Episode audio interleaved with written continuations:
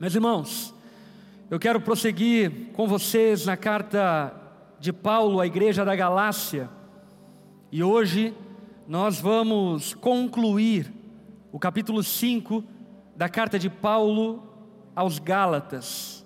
E o título da mensagem que eu quero compartilhar com os irmãos nessa noite é: Graça, uma desculpa para santidade. Repita comigo: a graça é uma desculpa para a santidade. Muitas pessoas, ao supostamente ouvir a mensagem do amor, da bondade, da misericórdia, da graça, do favor imerecido de Deus, pensam e atribuem equivocadamente a graça de Deus como plataforma e como motivo para uma vida libertina, uma vida licenciosa longe do Senhor.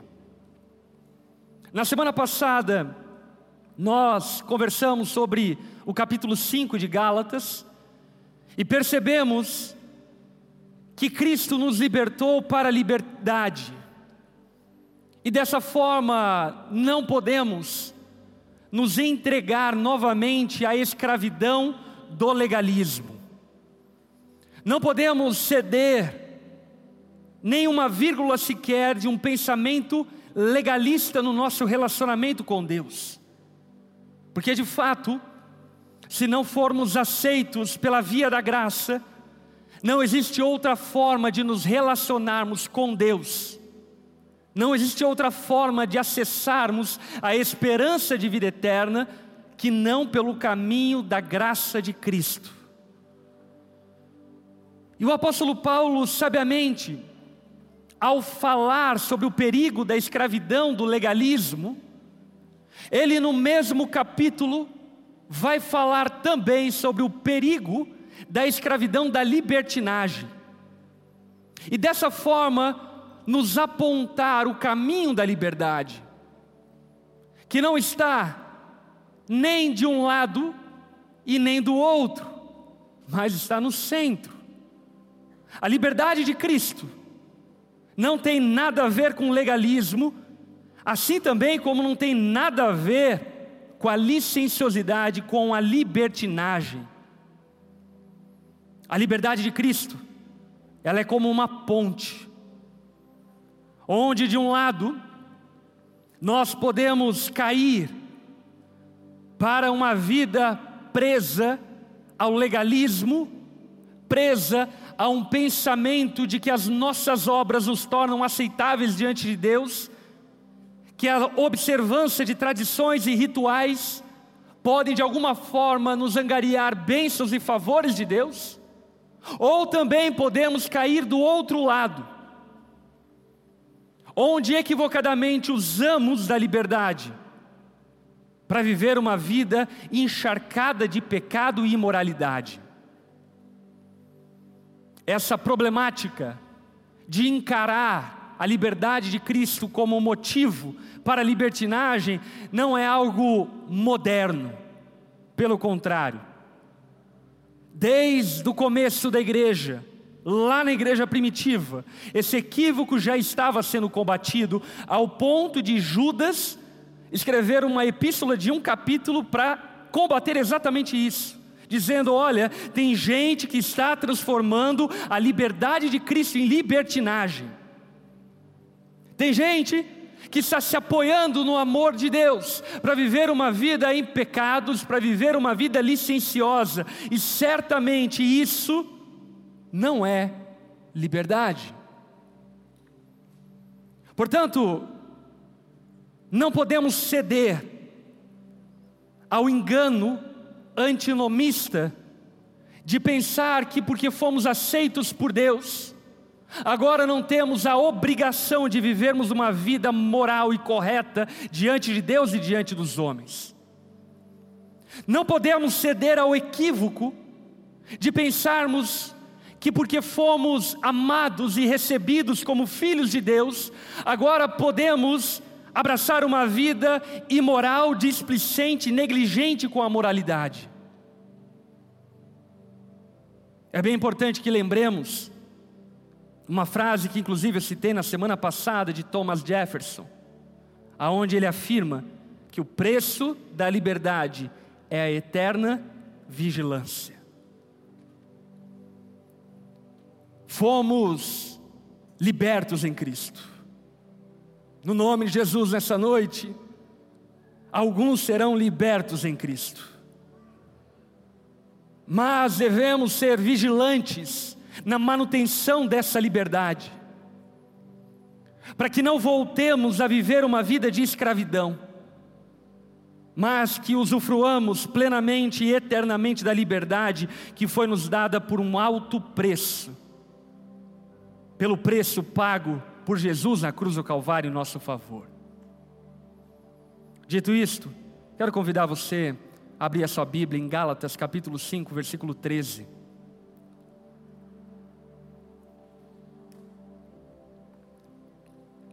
Carta de Paulo à Igreja da Galácia, capítulo 5, versículo 13.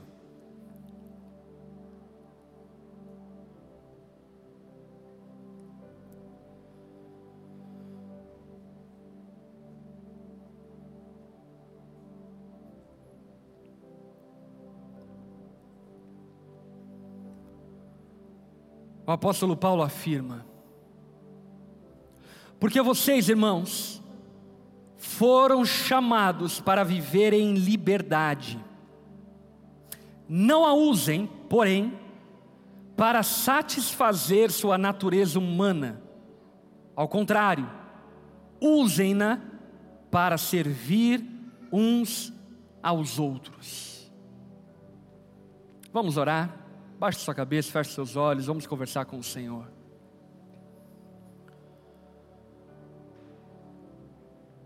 Pai, reconhecemos que só Tu pode nos libertar da escravidão que vivíamos anteriormente. Incapazes, inábeis, insuficientes, para vivermos de maneira adequada, com a Sua justiça, com a Sua santidade, com a Sua ética e moralidade. Reconhecemos que antes de você, éramos escravos do pecado e dos princípios elementares deste mundo, escravo das nossas cobiças e desejos mas também de igual forma, cremos que de fato o Espírito do Senhor estava sobre Cristo, e ele foi ungido para libertar os cativos, ele foi ungido para trazer libertação àqueles que outrora eram escravos, e nós éramos entre estes escravos também reconhecendo tamanha graça e tamanho favor dado-nos gratuitamente por meio de Cristo, nós clamamos: ensina-nos a viver essa liberdade, que não a usemos de maneira torpe, que não a usemos de maneira vã, mas que pelo contrário, o usufruto dessa liberdade possa ser pleno em todos nós. E dessa forma, Vivamos a vida abundante que existe em Ti, Cristo.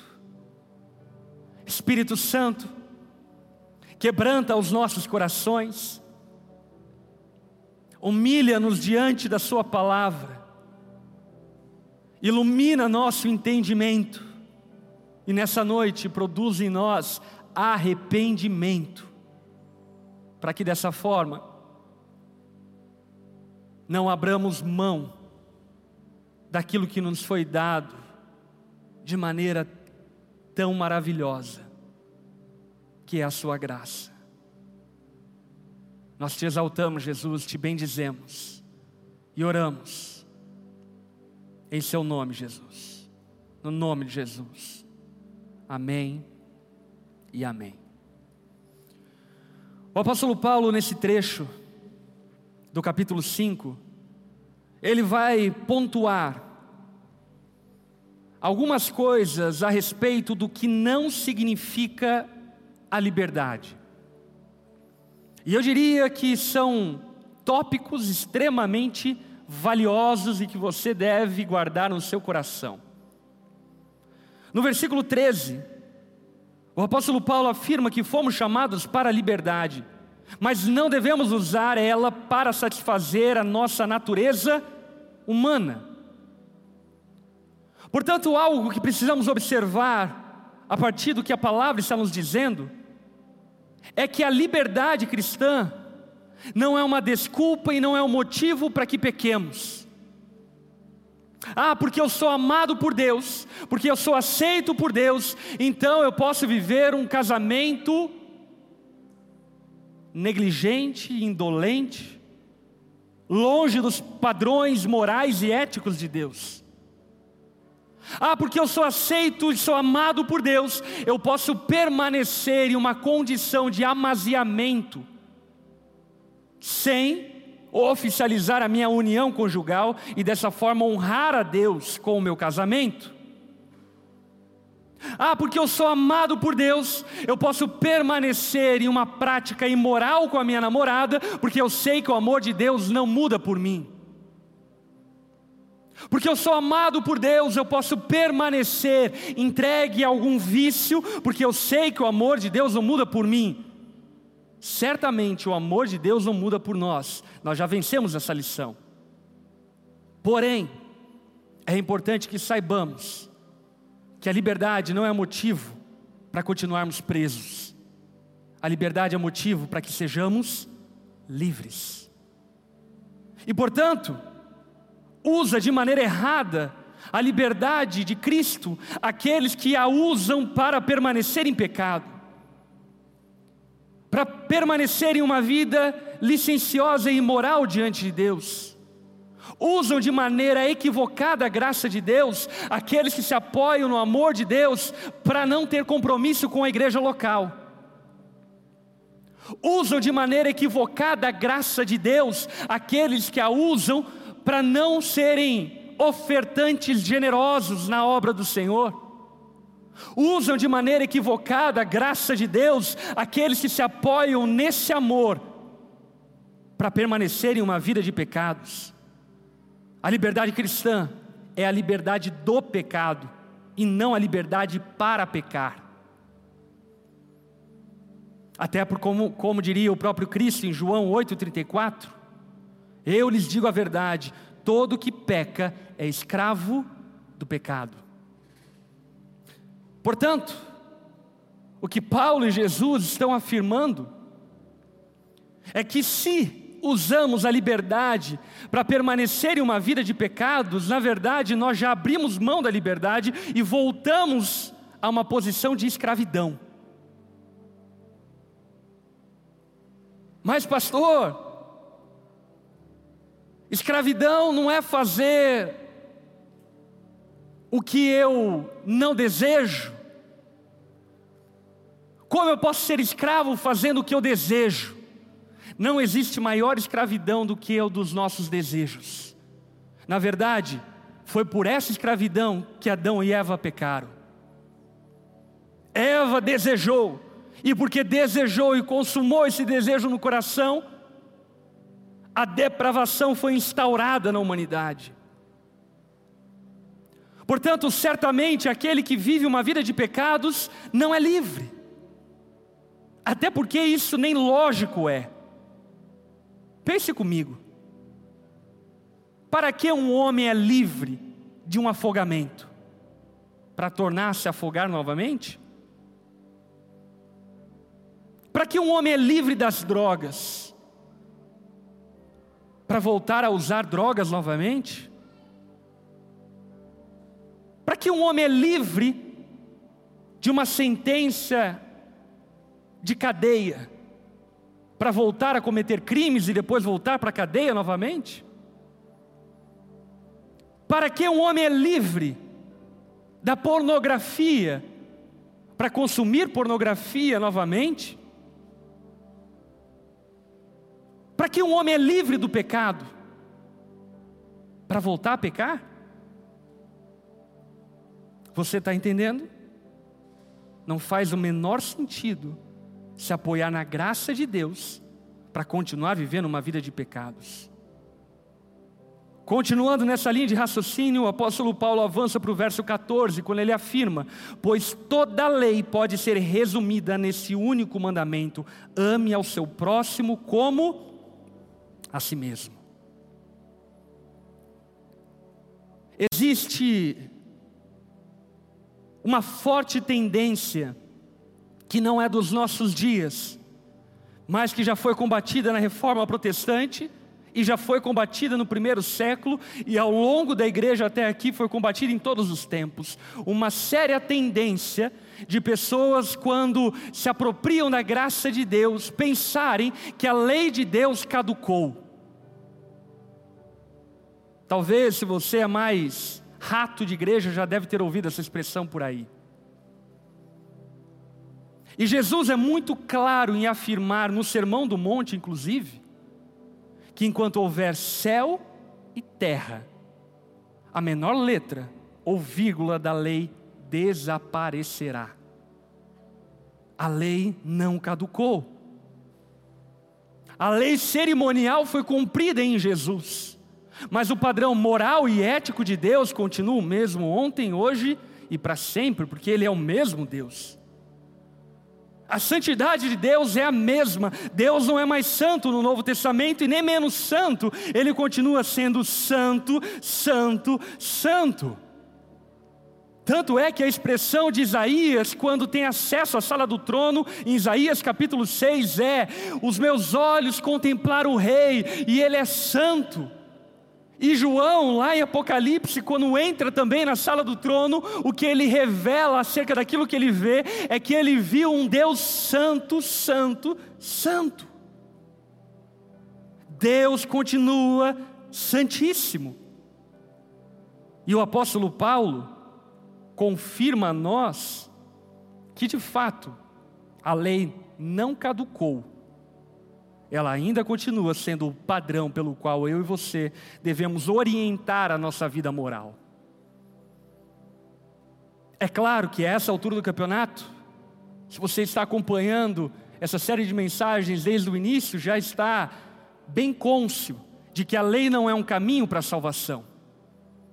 Mas ainda que ela não seja um caminho para a salvação, ela ainda continua sendo o padrão da vida cristã.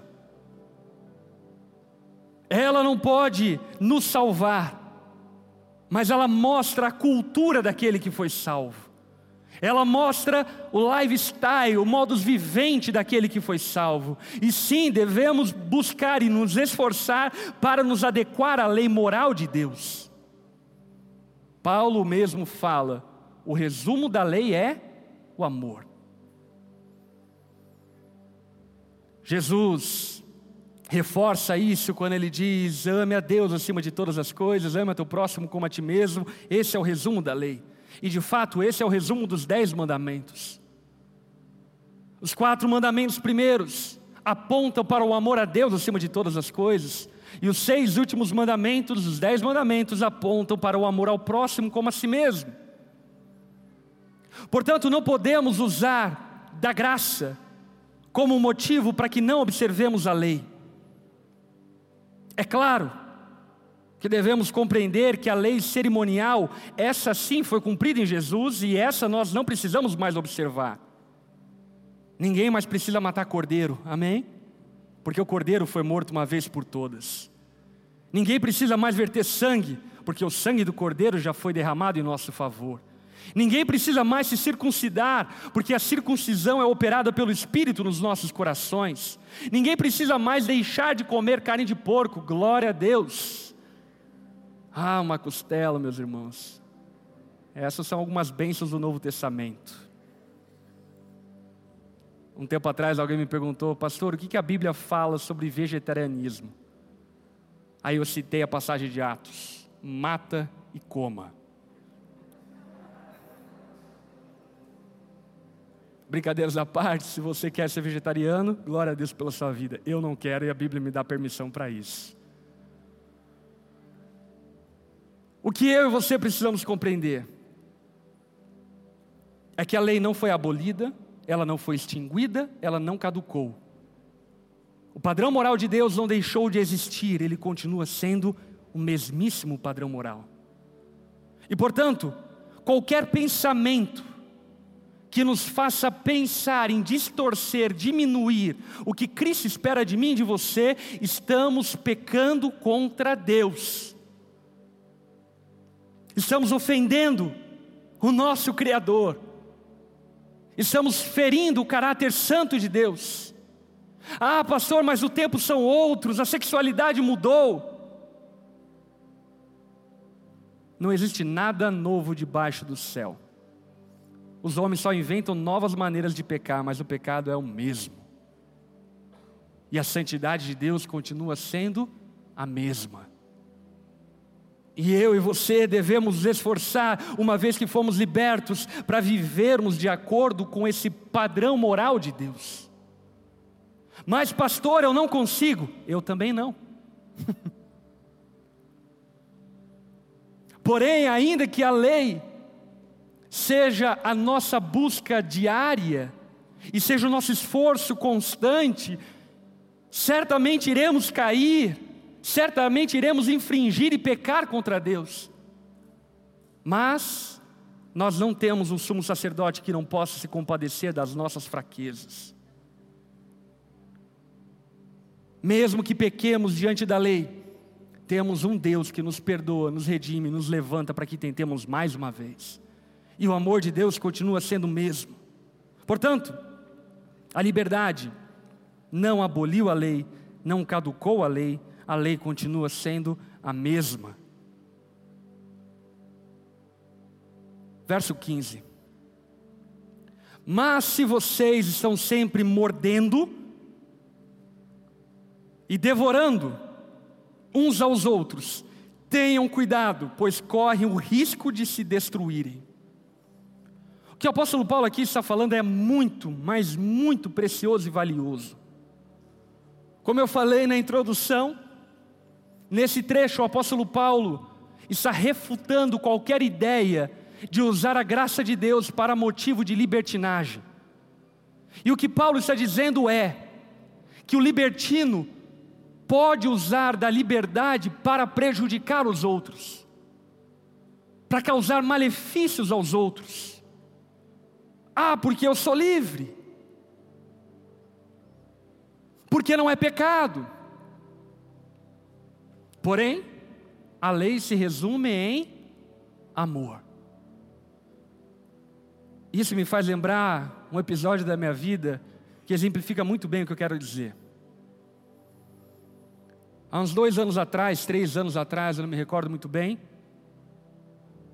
eu fui pregar com o Rodolfo em Boston, lá em Massachusetts. E aí, quando eu estava chegando para pregar, o pastor mandou uma mensagem e falou: Lipão, nós entendemos que usar alagador, brinco, não é pecado. Mas nós gostaríamos muito que você tirasse, porque não é o costume da nossa igreja. Tem algum problema? Prontamente eu respondi a ele: É claro que não nenhum problema.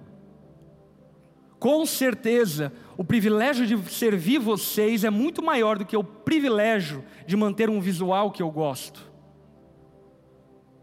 E de maneira pronta eu tirei meu alagador. E aí eu lembro que eu estava almoçando no restaurante com o Rodolfo, e a gente conversando, conversando, conversando, e de repente o Espírito Santo meio que confirmou no meu coração de que eu deveria tirar definitivamente o alagador e não usar mais não porque era pecado usar, e não porque eu penso que quem usa vai para o inferno, e não porque quem eu penso que não usa é mais espiritual, ou quem usa é menos espiritual, ou algo do tipo, mas por compreender que Deus estava mudando a estação do meu ministério e aquilo não era proveitoso para a igreja de Cristo e para as pessoas que eu estava servindo. E o maior mandamento de todos é o amor. Por isso, qualquer pessoa que vem me procurar dizendo, pastor, a Bíblia diz que tatuagem não é pecado. A minha resposta sempre é a mesma. Teologicamente, biblicamente, a Bíblia não fala nem que é, nem que não é. Agora, uma coisa eu posso afirmar para você: se na sua comunidade local isso é motivo de escândalo, se na tua família isso vai causar vergonha para os seus pais, não faça. Porque o maior mandamento de todos é o amor. Não é uma questão de pode ou não pode, é uma questão de que não podemos usar a nossa liberdade para devorarmos uns aos outros. Paulo usa essa expressão muito forte, comparando ao comportamento do libertino como de um animal selvagem que não tem controle sobre seu ímpeto. Parece que o apóstolo Paulo estava vendo as discussões de Twitter dos nossos dias, ou os debates intermináveis de Facebook, de Instagram dos nossos dias. Parece um monte de animal usando da sua liberdade para devorar um ao outro. E dessa forma, comer a carniça do outro. Paulo está dizendo: não use da sua liberdade como motivo para prejudicar, para devorar, para morder os seus irmãos. Sirva os seus irmãos em amor. Minha irmã, você é livre para usar biquíni. Amém? Mas tem lugar, tem hora e tem biquíni.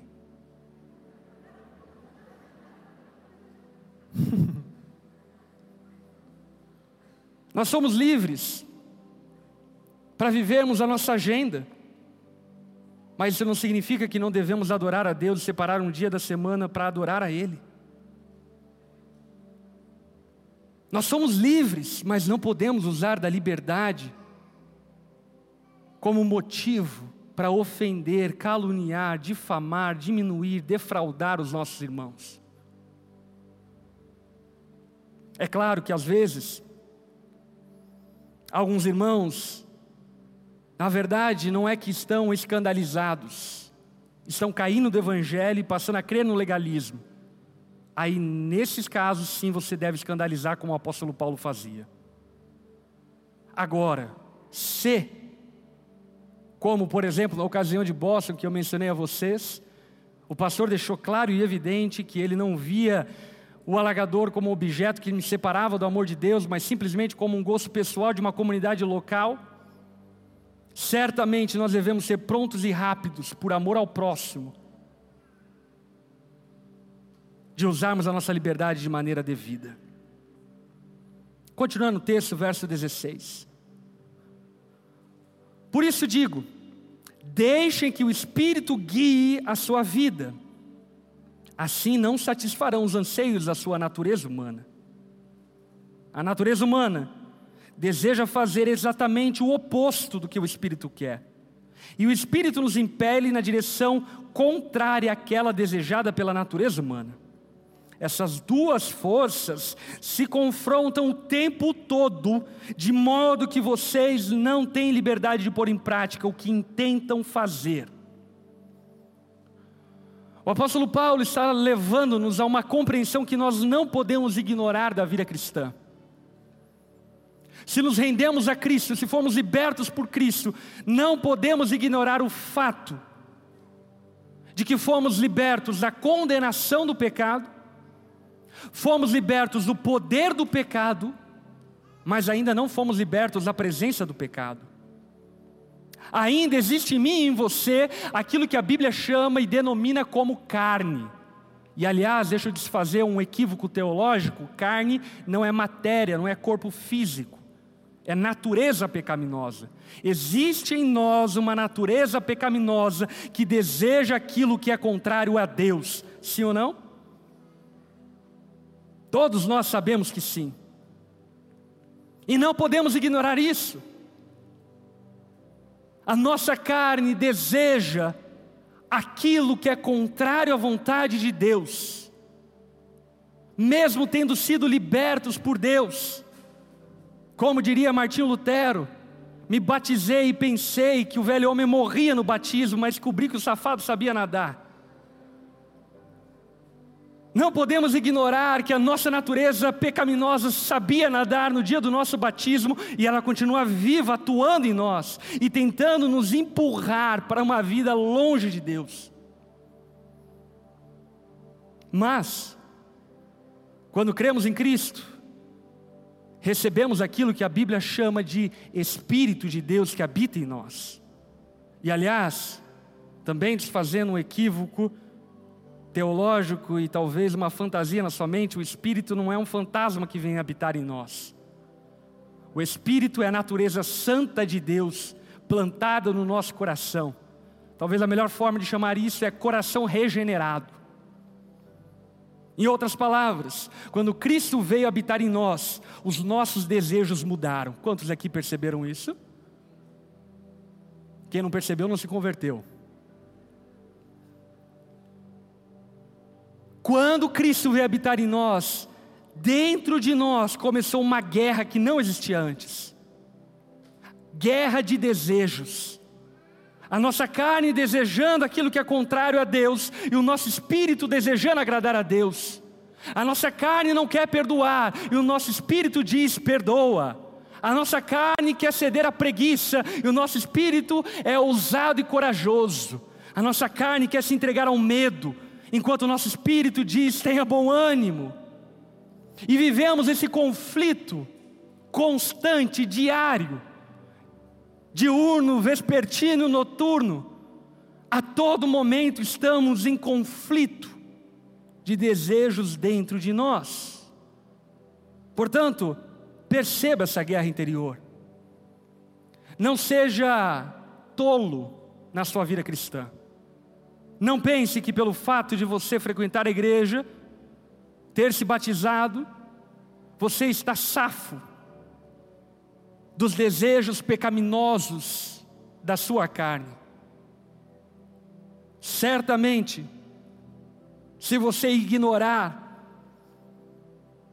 essa luta armada interior que você vive, você será pego de surpresa em vícios e comportamentos imorais que irão te arrastar para longe de Deus.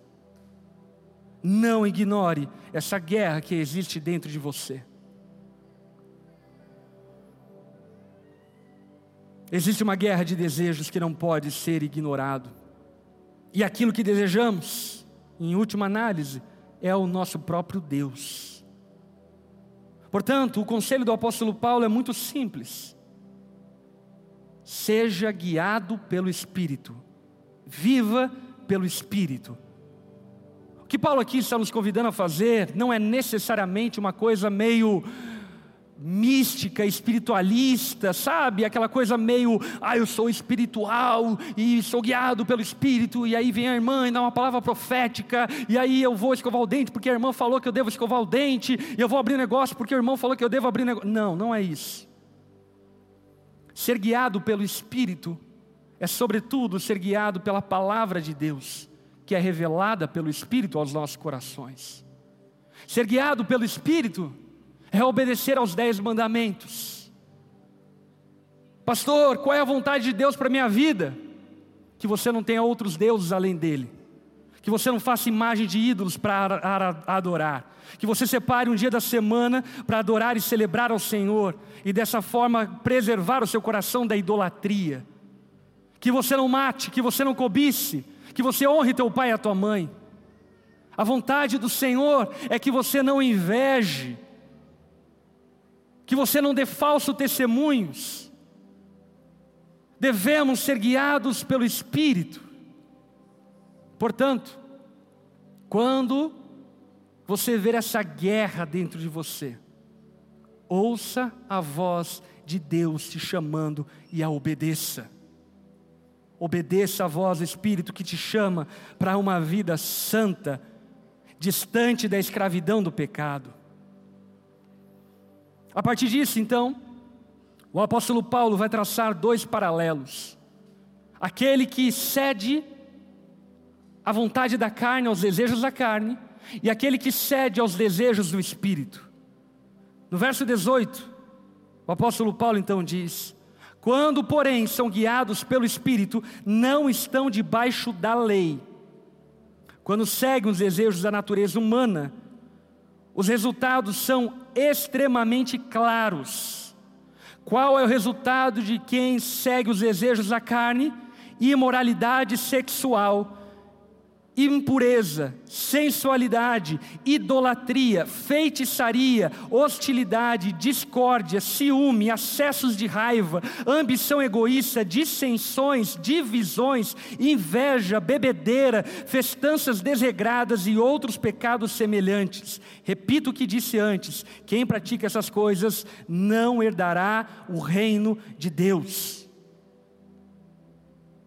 Não porque pratica essas coisas, mas porque a escravidão nessas coisas identifica que de fato você não foi liberto por Jesus.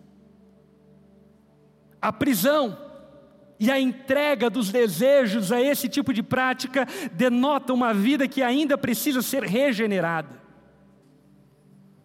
Se você se entrega a uma vida licenciosa, libertina e pecaminosa, sem tão pouco se esforçar em refrear essa vida pecaminosa, certamente você precisa nascer de novo. O teu coração ainda não deseja aquilo que é santo. O teu coração ainda não deseja a vontade de Deus. Assim como o legalista diz que Cristo é insuficiente, tentando pagar o amor de Deus, o libertino também diz que Cristo é insuficiente, tentando satisfazer os seus desejos no pecado. Quem aqui crê e sabe que Jesus é suficiente? Se Ele é suficiente, então, não necessitamos nos entregar aos desejos da nossa carne. Podemos dizer não, sabendo que o próprio Cristo nos satisfará e suprirá as nossas demandas das mais diversas, de outras formas que não pecando contra Deus. Quantos creem dessa forma? O que Paulo diz é que existe um paralelo antagônico. Ele chama de obras da carne e fruto do espírito. Obras denota escolha, opção, esforço decisão. Então o que Paulo está dizendo é que aquele que foi liberto por Deus, ele pode escolher viver uma vida distante do Senhor, se entregando a práticas libertinas e pecaminosas. Traz tais práticas descritas pelo apóstolo Paulo em alguns grupos.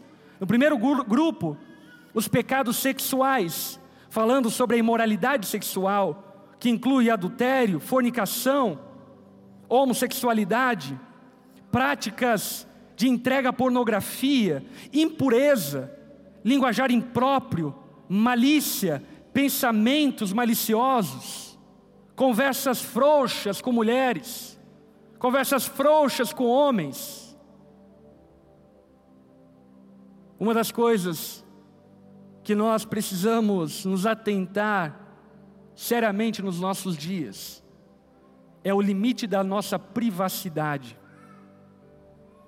É claro que hoje não significa muito arriscado necessariamente você ter amizade com alguém do sexo oposto, mas você precisa entender que existe um limite da sua privacidade conjugal que ninguém pode interferir e entrar nesse limite.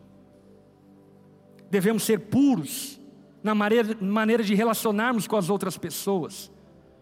Paulo cita um segundo grupo: pecados religiosos, idolatria, feitiçaria. Aliás, essa palavra feitiçaria é muito curiosa, porque no grego essa palavra é farmaqueia. A feitiçaria praticada no contexto de Gálatas, no contexto gentílico daqueles dias, era o uso de entorpecentes, fármacos, para de alguma forma acessar, através de algumas noias, um mundo transcendental e espiritual, que obviamente não era acessado. Hoje a ciência demonstra e mostra que, na verdade, só são sinapses entrando em conflitos na nossa mente. E o que Paulo está aqui refutando é o uso ilícito de entorpecentes. Qualquer um que usa entorpecentes sem prescrição médica está pecando contra Deus e está se inclinando aos desejos da carne. A gente não fala muito sobre isso, não é? Mas o que Paulo está dizendo basicamente é: é pecado se automedicar. é contrária à vontade de Deus, tomar medicamentos de maneira desenfreada, para tentar nublar a realidade que você vive, sem apoio e prescrição médica. Paulo fala sobre um terceiro grupo, os pecados sociais, a hostilidade, a discórdia, os ciúmes, a ira, a ambição egoísta, as dissensões, as divisões, as invejas. Ele também fala sobre os pecados pessoais, a bebedeira, a festança desregrada. O que Paulo está dizendo é: essas todas não são a marca de um cristão. Esses que vivem dessa forma não são livres, são escravos. São escravos. E no reino de Deus não existe espaço para escravos, porque se Cristo nos libertou, certamente, verdadeiramente somos livres. Eu posso ouvir um amém para isso? Portanto, devemos esquivar de uma vida libertina e licenciosa longe do Senhor. Ao oposto disso, no verso 22, o apóstolo Paulo então diz: Mas o Espírito produz este fruto: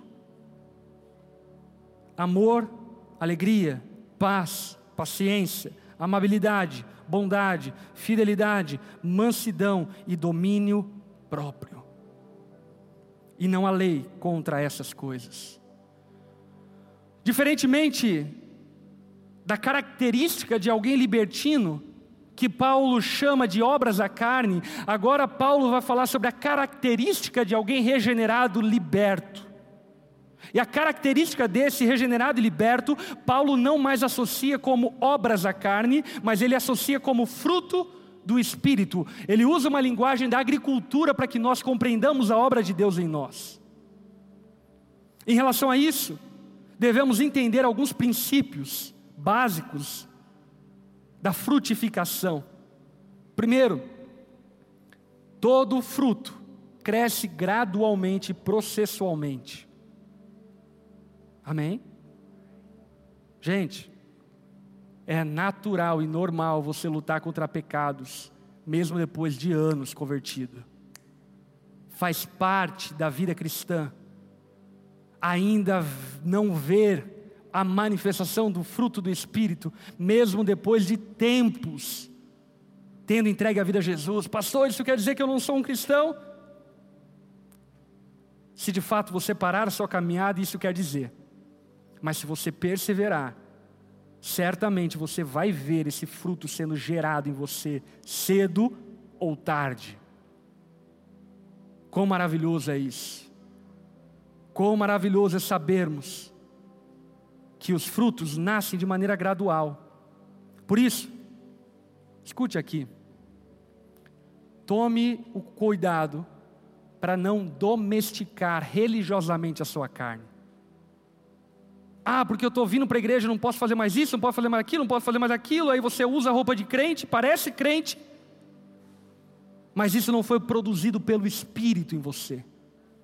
Isso foi produzido através de uma opressão religiosa e social que você absorveu na sua vida.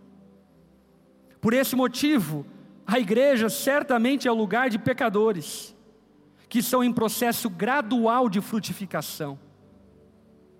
Não é o lugar de santarrões desfilar a sua performance, mas é o lugar de pessoas tementes a Deus continuarem perseverando até que o fruto do Espírito nasça em nós.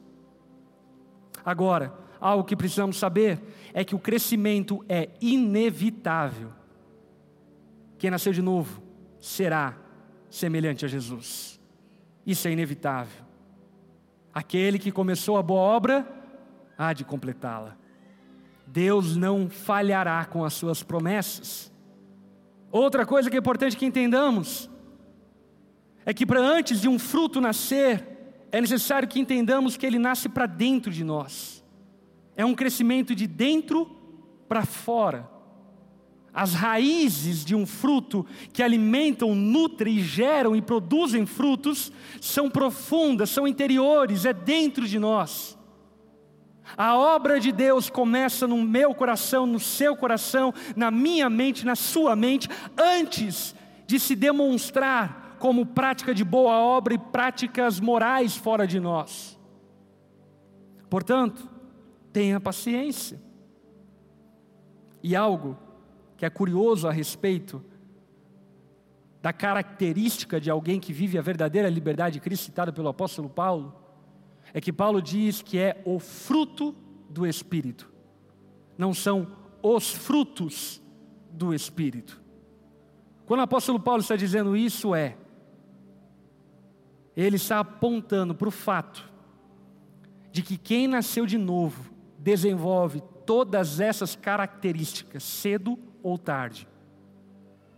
Não é alguém assimétrico na sua vida com Deus. Ah, ele é amável, mas é um mau caráter. Ah, ele é longânimo, mas é uma pessoa que não é fiel, que não é mansa. O apóstolo Paulo nos revela e nos mostra que a obra de Deus em mim e em você, ela é como um fruto que é gerado, produzido e cresce, gerando características a partir desse crescimento. E essas características são amor, alegria, paz, paciência, amabilidade, bondade, fidelidade, mansidão e domínio próprio. Essa é a característica dos filhos libertos de Deus. Amém? Dito isto, vamos para a reta final, onde o apóstolo Paulo faz a aplicação de tudo que ele falou e nos dá, nos dá algumas direções práticas a respeito do que fazemos a partir de tudo isso que ouvimos nessa noite.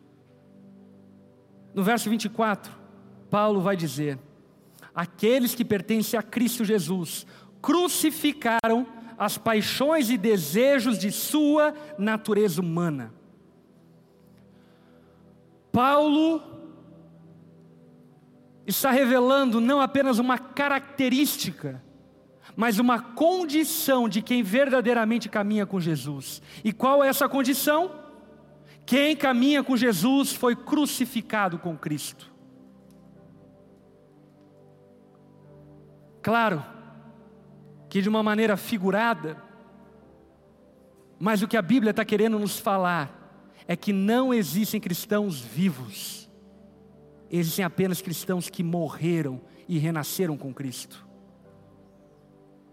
Portanto, se teus achismos, tuas opiniões, teus gostos, teus desejos não foram crucificados com Cristo, você precisa reavaliar a sua vida com Cristo. Porque se de fato nos convertemos a Cristo, Todas as nossas paixões foram postas na cruz. Mas, pastor, eu desejo tanto aquilo. Eu também desejo tantas coisas erradas e pecaminosas. Mas eu crucifiquei todas elas. Elas são crucificadas com Cristo elas já não devem mais ser obedecidas e atendidas como se fossem donas da minha vida. Não existem cristãos vivos para si mesmos, e se existem, não são cristãos. Versículo 25. Uma vez que vivemos pelo Espírito, sigamos a direção do Espírito em todas as áreas da nossa vida. Siga o Mestre obedeça a palavra, obedeça ao Senhor. Por meio da fé, obedeça ao Senhor por meio da Sua palavra. Eu lembro, quando Jesus me encontrou, Ele fez muitas coisas na minha vida, mas eu lembro o quanto meu coração desejava em agradá-lo e eu sabia que a receita para agradá-lo viria através da palavra de Deus. Então eu vinha em um culto, ouvia uma palavra e entendia que de fato ela era bíblica, era palavra de Deus, não era palavra de homens, e rapidamente eu me esforçava para tentar praticar aquilo. Eu lembro quando eu ouvi através da palavra uma pregação sobre generosidade. E naquela noite eu falei: quer saber, eu vou dar tudo que tem na minha carteira e dei, tinha 20 reais. Glória a Deus por isso. Mas eu dei tudo, e depois daquele dia minha vida nunca mais foi a mesma, porque eu entendi que aquela era a vontade de Deus. Que eu fosse generoso com as pessoas à minha volta, que eu amasse ao meu próximo como a mim mesmo, que eu amasse a obra de Deus e não retesse os meus bens para mim mesmo. Deixem ser guiados pelo Espírito de Deus, meu irmão. É o Espírito quem guia e nós simplesmente andamos. Como diria John Stott, deixe ser guiado pelo Espírito e simplesmente ande. Sabe, tem crente que está anos e anos na vida com Deus. Quantas e quantas vezes já ouviu a palavra de Deus, mandamentos bíblicos sobre determinadas práticas e ainda não o fazem. E por não fazerem, negligenciam a liberdade que existe em Jesus. Olhe para quem está ao teu lado, diga a essa pessoa: simplesmente obedeça. Simplesmente obedeça se não é a palavra de um pastor, de um líder, mas é a palavra de Deus, simplesmente obedeça, simplesmente abaixe a sua guarda e obedeça. Se Deus falou para perdoar, perdoe. Se Deus falou para andar mais uma milha, ande. Se Deus falou para oferecer outra face, ofereça. Se Deus falou para você ir, vá. Se Deus falou para você ficar, fique. Simplesmente obedeça.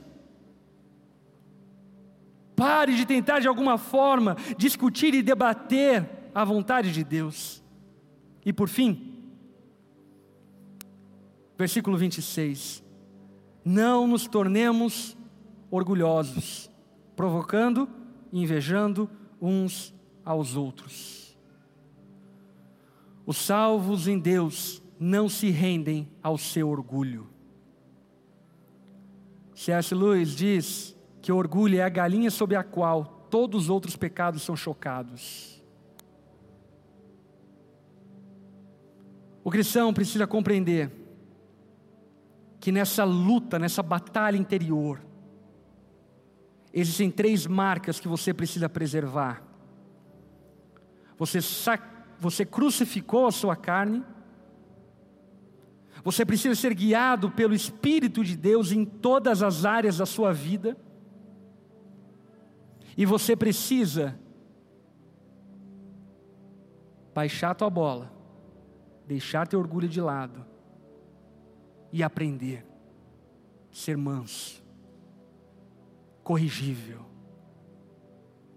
Meus irmãos, quanta gente mergulhada em pecados, mergulhada em uma vida licenciosa, uma vida longe do Senhor, chega no meu gabinete para conversar comigo cheio de orgulho, querendo defender a sua posição, como se tivesse que me convencer de alguma coisa. Meu irmão, se você quer viver amaziado, se vira, problema é teu. Isso não é problema meu, não. Não precisa me convencer de uma vida libertina. O que você precisa compreender é que se você não render o seu orgulho a Jesus, se você não se humilhar diante de Cristo, certamente isso caracteriza você como alguém que não nasceu de novo. Deus concede graça aos humildes e quebrantados, mas rejeita os orgulhosos de coração. Amém. Portanto, não se entregue à escravidão da libertinagem, porque foi para a liberdade que Cristo te libertou. Baixe sua cabeça, feche seus olhos.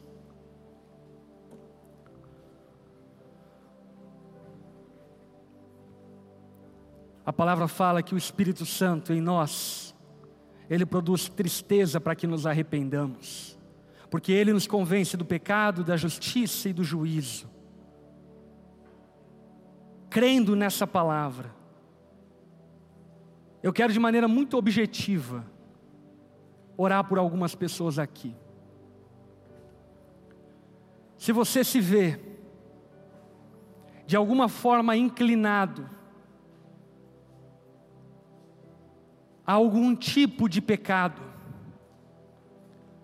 se você se vê aprisionado a algum vício, algum mau hábito, se você se vê frágil, fraco, em alguma área na sua vida, seja imoralidade, impureza, seja orgulho, avareza, se você se vê de alguma forma fraco e frágil para lutar contra alguns pecados, eu quero clamar ao Senhor pela misericórdia dEle, para que você seja fortalecido nessa noite. Se você se vê dessa forma, talvez inclinado a vícios, bebedeiras, uso de drogas, talvez inclinado a práticas imorais, talvez vivendo em práticas imorais, mas o teu coração deseja agradar a Deus. E nessa noite você percebeu que estava novamente se entregando à escravidão. Se você é essa pessoa, eu quero convidar você a ficar em pé no seu lugar, que eu queria orar por você.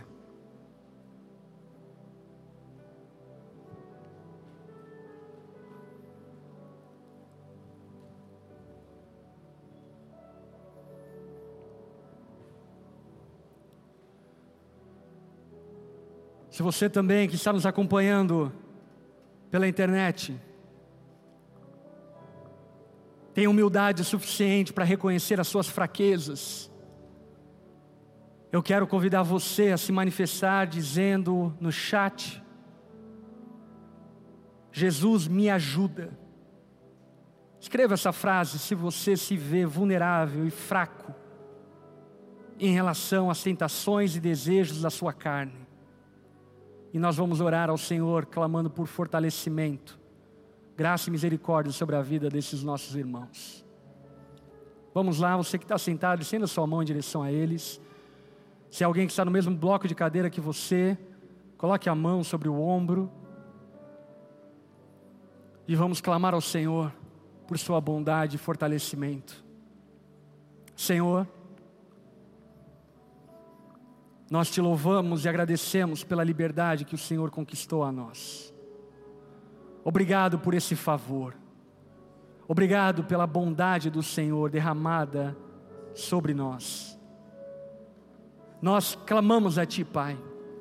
Não permita-nos estragar a maravilhosa obra que você fez em nossas vidas. Ajuda, ó Pai, Cada um desses que confessa a sua fraqueza, vulnerabilidade, inclinação a uma vida distante do Senhor, se entregando a práticas pecaminosas, ajuda-os a vencer, sejam lá quais forem os maus desejos que militam no coração deles. Como igreja, nós não os condenamos, pelo contrário, os abraçamos como parte da nossa família e nos dispomos de alguma forma a suportar, a ajudar eles a vencerem, seja lá quais forem esses maus desejos. Ajuda-nos, ajuda-nos a preservar a liberdade que nos foi dada pelo seu amor, graça e bondade. Abençoa-nos dessa forma, Jesus. Abençoa cada um desses irmãos, aqueles que estão em casa nos acompanhando e reconhecem a sua vulnerabilidade, que a sua graça seja sobre eles, enchendo-os com teu espírito e fortalecendo-os diante de suas fraquezas. Nós oramos dessa forma e os colocamos diante de ti, em nome de Jesus. Amém e amém.